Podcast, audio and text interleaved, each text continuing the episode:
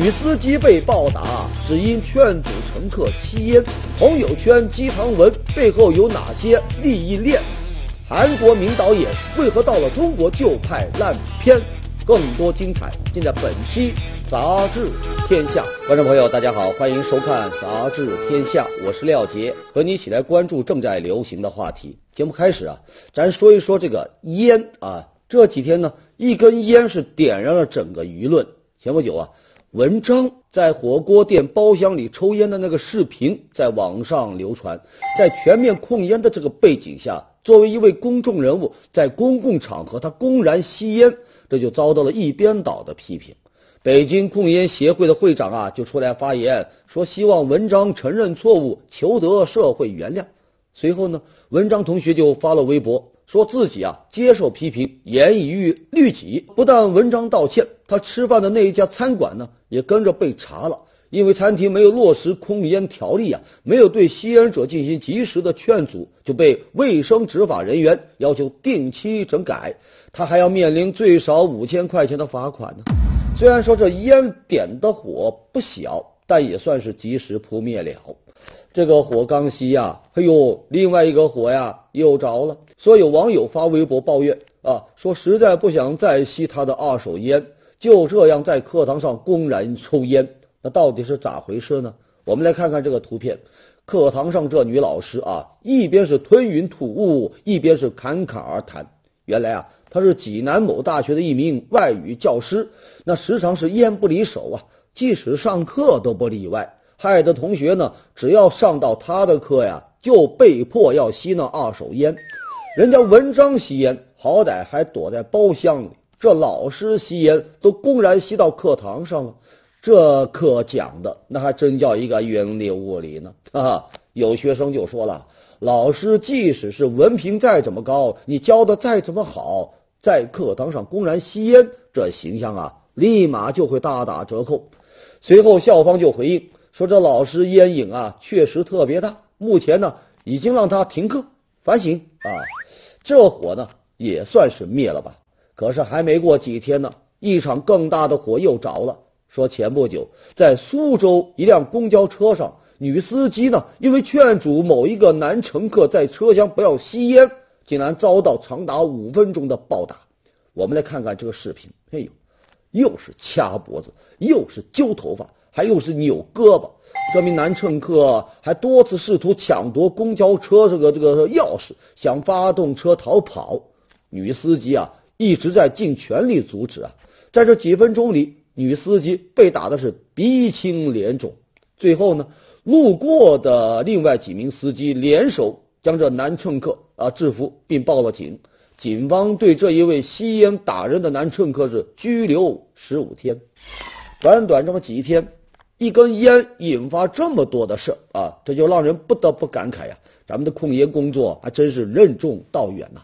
咱们常常说枪打出头鸟，公众人物吸烟能够及时被大家伙发现，并引发什么社会舆论，然后呢，该灭的烟会很快的灭，该道的歉呢也立马就到了。和教师课堂上抽烟好像也是如此啊，一张传到网上的照片就能引发大家的强烈关注。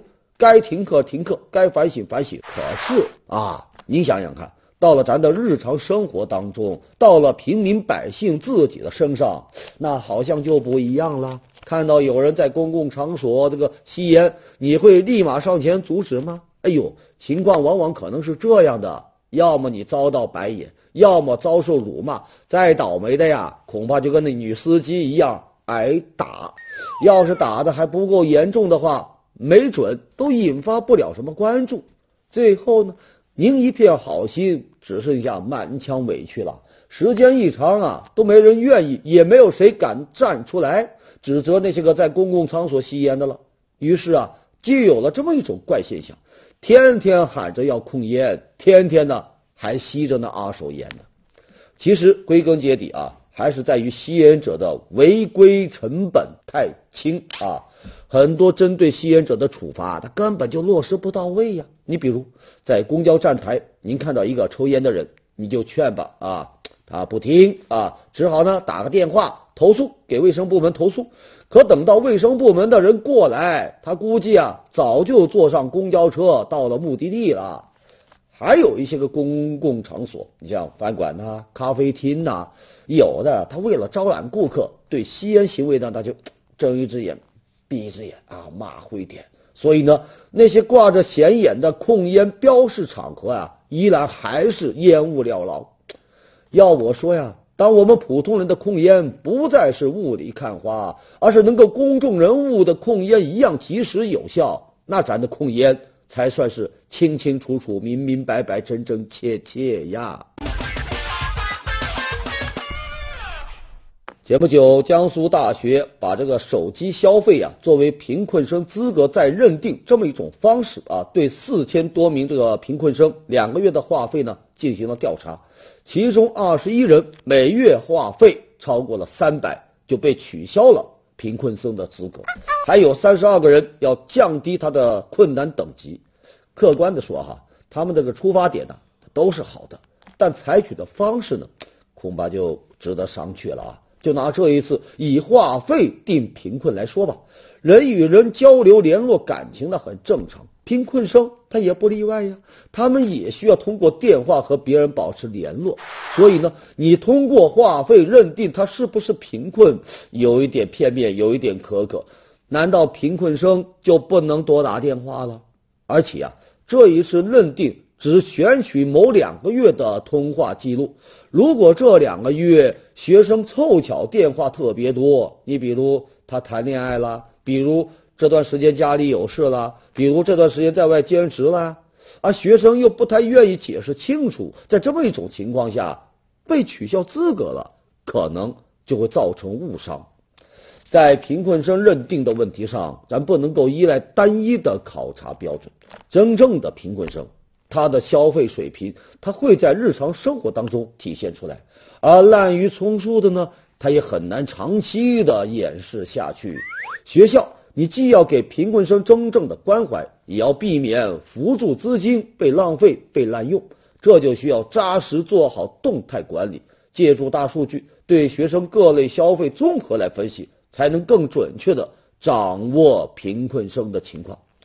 单凭话费定贫困生资格，难道这办法是充话费送的？现如今啊，朋友圈经常被各种鸡汤文刷屏，这些个鸡汤文呢，看着挺温暖，其实背后暗藏着呢，却是冷冰冰的商业利益。前不久，有记者调查就发现，说朋友圈鸡汤文呐。大多是由专门的微信公众号或 APP 转发平台进行分发的。这注册人员再通过转发这些文章来获取分成，转一次呢一到五分钱。如果一篇文章转发了十万次，那转发平台就能获得三万块钱的收入。在网上啊，我们可以搜到大量转发任务平台的公众号，有业界都估计啊，说这个鸡汤文转发呀。背后估计啊，得有上千万的这个产业链。看到这，您可能就想问：一篇鸡汤文为啥转发了就能赚钱？那这钱从哪来呢？两个字：广告。很多鸡汤文里面呢，它会有链接，链接各种广告，什么保健品、减肥品。那转发的收益呢，就来自这些个产品。这些产品呢？不少都是在淘宝上几十块钱包邮的减肥茶呀、保健品呐，可是，一到这个朋友圈呐，立马他就卖一个几百上千，价格相差十倍以上。至于这个质量，我们就只能呵呵了啊。你比如有一个叫血钻野燕麦的保健品，就是图片上这个了，曾经是鸡汤文里热捧的产品，号称是阿拉伯进口，吃了可以解决各种身体问题。结果呢？经调查就发现，这厂家的生产许可证号啊，只能生产糖果，而这所谓的野燕麦，其实啊是普通燕麦加了一点点颜料。很多转发平台放出豪言，说不会检验产品的真假，只要给钱，咱什么广告都可以投。那不少人喜欢这个转发一些养生鸡汤，不法分子啊。正是利用这一点，在文章当中植入了虚假广告，以此牟利。朋友圈如此闹腾，相关部门的监管去哪了呢？答案是空白啊！工商部门就说了，他们能做的就是提示风险。那微信网络交易太隐蔽，没有发票等相关的证据，一旦出现投诉，卖方呢随时消失啊，无法找到。那意思就是说，您呐自求多福吧。那微信则表示，对转发刷分的行为，主要是通过删文呐、封禁这个账号来进行处罚。可问题是，你这样一个处罚能起什么作用啊？转发平台，他立马另起炉灶啊，重新又申请一个号，又能继续给用户灌这个迷魂汤了。或许啊，正是这么一种疲软的被动的监管方式，就让装满虚假广告的鸡汤不断这样的沸腾。在互联网加时代，可能会出现各种搭载自媒体的新事物，其中就会夹杂着一些类似虚假广告这样的灰色利益链。为人们提供一个舒适安全的网络环境，那是相关部门的职责。所以呢，对于夹杂着坑人陷阱的鸡汤软文，咱有关方面还是应该用一些硬手段，给他来一个釜底抽薪。好，接下来进入板块杂志标题，来看最新一期的《环球人物》文章标题：酒驾。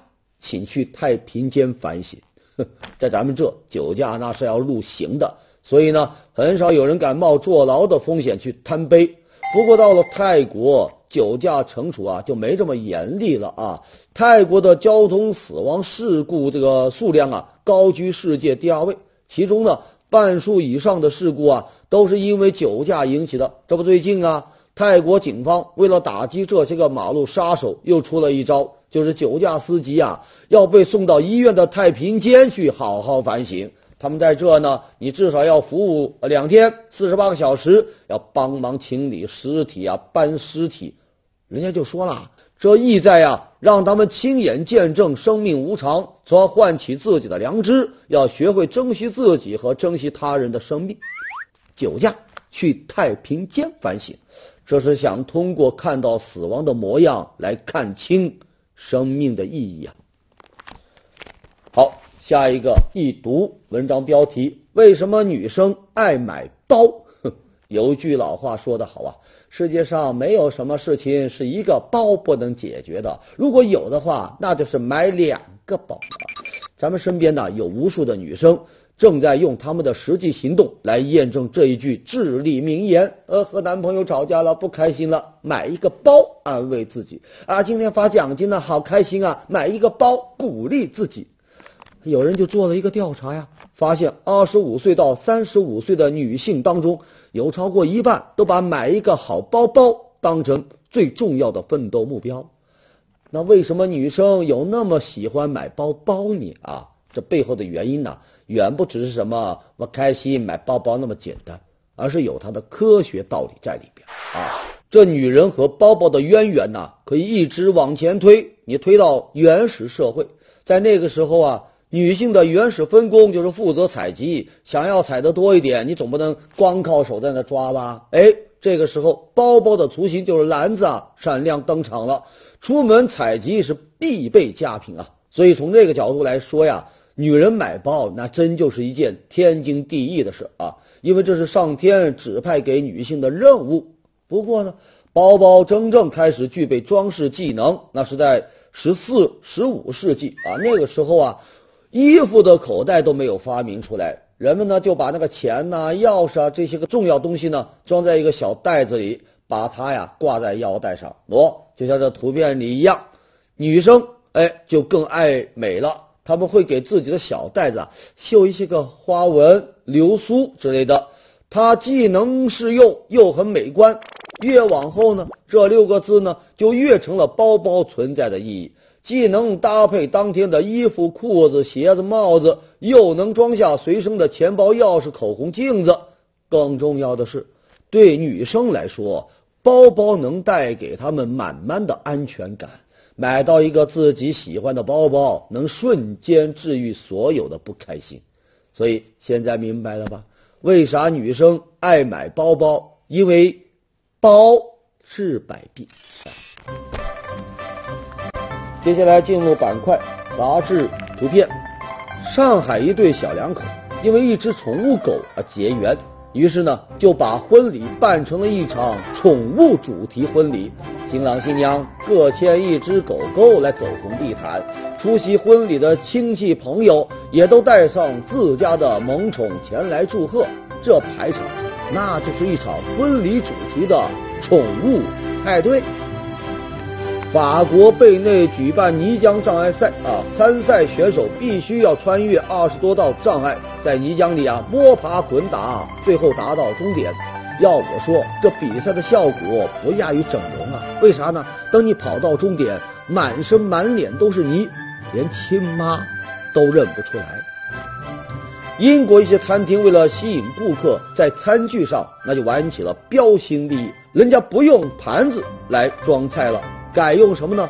有用铲子的，有用乒乓球拍的，有用水管的，有用鞋子的，还有用板砖的。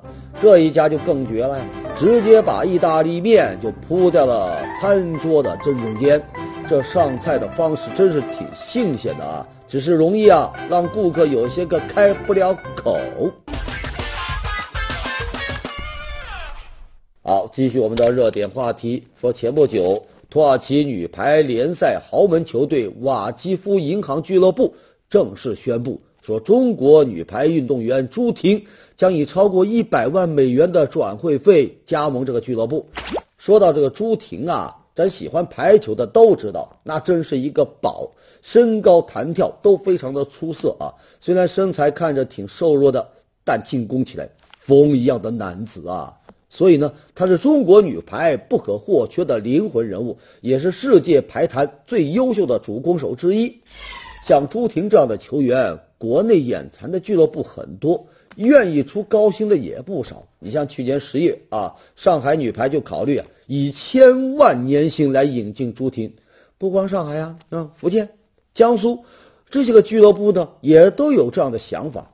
你看看，国内的转会费是一千万。土耳其呢，一百万美元，那差不多也就六百五十万吧，明摆着的差距。那为何朱婷宁可远赴海外，也不愿在国内的俱乐部呢？其中一个很重要的原因就是朱婷现在所在的河南女排啊，不愿放人。国内那么多俱乐部，给谁呀？不给谁呀？都有可能得罪人。而且呢，河南女排她自己也有联赛和全运会的任务。如果朱婷去了对手的球队，那就可能影响到河南队的成绩。这种局面呢，他就迫使河南女排啊选择宁可让朱婷留学土耳其，哪怕那薪水不如国内啊。当然了，朱婷去土超不仅仅是因为淘金，更重要的是，在一个高水平的联赛当中，可以锻炼和提高自己的水平。朱婷才二十来岁就能到国外联赛打球，那堪称是中国女排第一人呐。以前像孙悦这样的国手，即使在职业生涯的后期想到意大利去打球，那排管中心也不放啊，你必须先从国家队退役啊。所以啊，这一次排管中心能够准许朱婷这样的核心队员去土超，那算是开了先河了。当然了，他们也是看中了土超联赛。对朱婷培养和锻炼的作用。要问现在哪一个国家的女排联赛是世界第一，那是非土超莫属啊！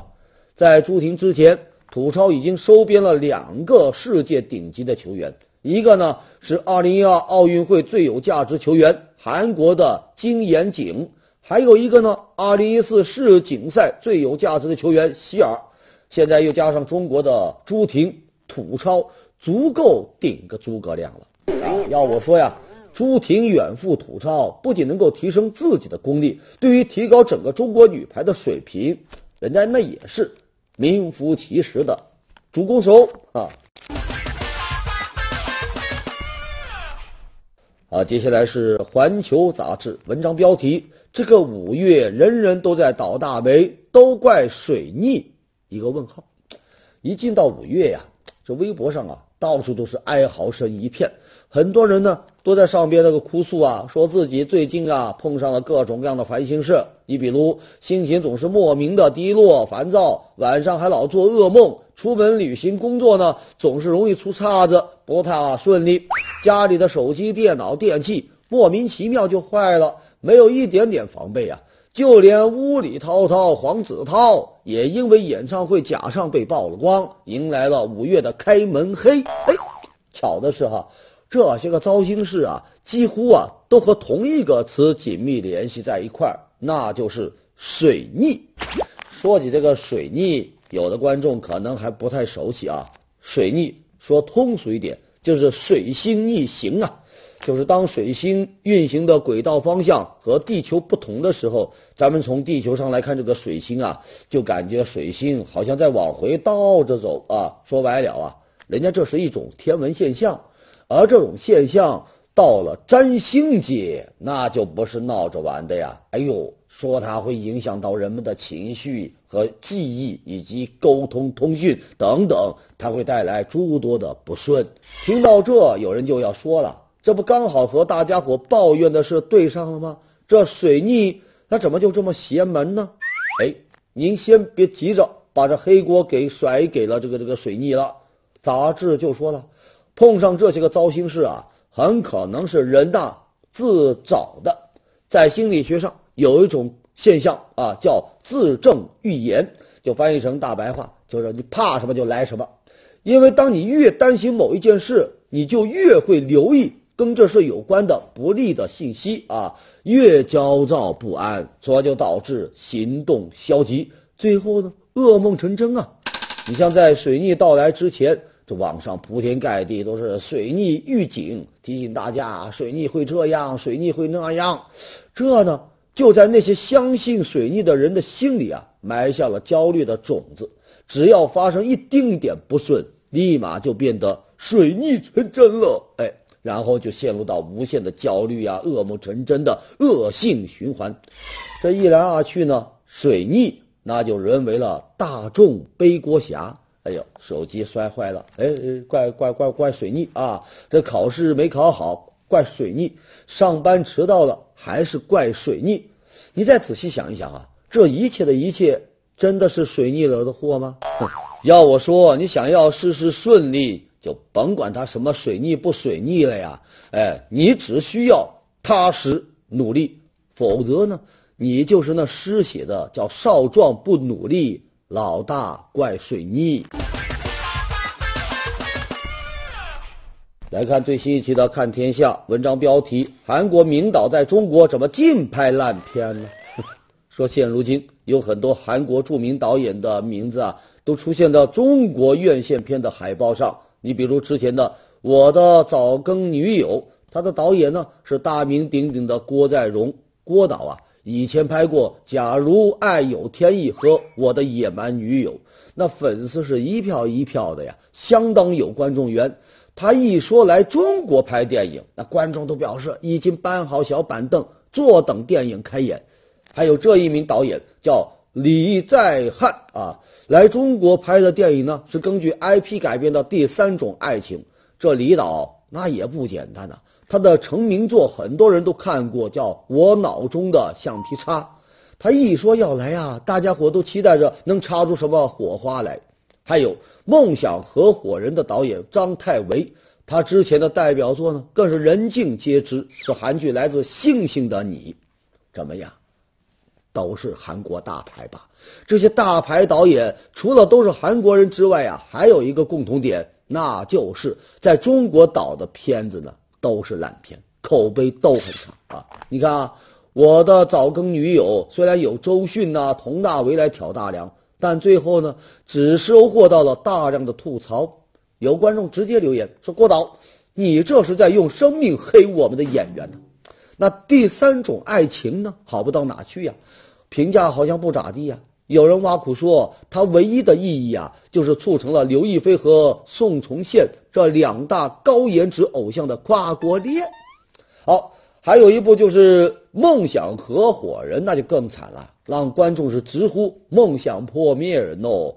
当前的评分呢，只有四分。哼 有人就说了，那些大牌的韩国导演在中国拍出来的电影，一部接一部的不接，这到底是怎么了呢？说到这呀，那些个水土不服的大岛啊，那也是有各种郁闷啊。说来到中国以后啊，很多规则根本就玩不转。你比如中国的一些个演员啊，权力特别大，甚至呢都能够带自己的编剧进到剧组啊，随时改剧本。有的时候他们会在第二天早上把一个大师修改过的新剧本扔给导演，让人是措手不及啊。而在韩国呢，无论你是多大咖的演员，都不能擅自改编剧本的。你看之前郭在荣导演请辞杨贵妃剧组一事，据说呀，起因就是演员随意更改剧本，最后的导演呢忍无可忍，带着韩方工作人员集体撤出。除了演员，还有一个拍摄周期的问题。在韩国，你拍一部电影最少得三个月，可是到了中国，时间就是金钱呐。很多电影啊，只要一个半月你就得杀青。由于这个时间有限，有些个导演没办法尽情表达自己的艺术追求，只能是赶赶赶。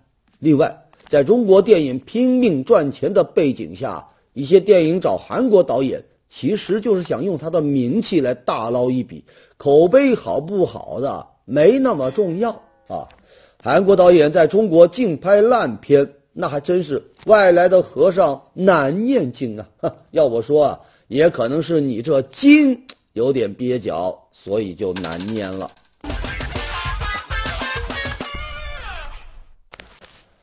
接下来是南方人物周刊，我们来介绍瑞词。第一个瑞词“赌狗”啊，你别误会啊，这说的“赌狗”可不是什么单身狗的别称。说这个最近啊。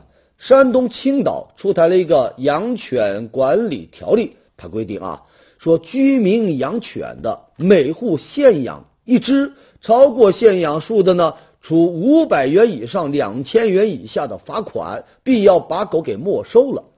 养狗只准养一条，养多了得罚，这不就是宠物界的独生子女政策吗？可你这赌狗政策图的是什么呢？市容会更整洁。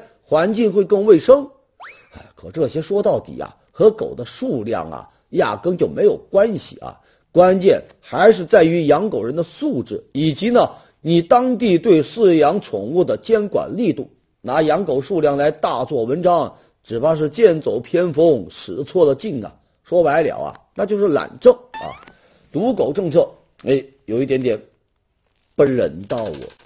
好，下一个瑞慈。机器人警察，这年头啊，机器人不光会扫地、会下棋，还能帮警察叔叔执法喽。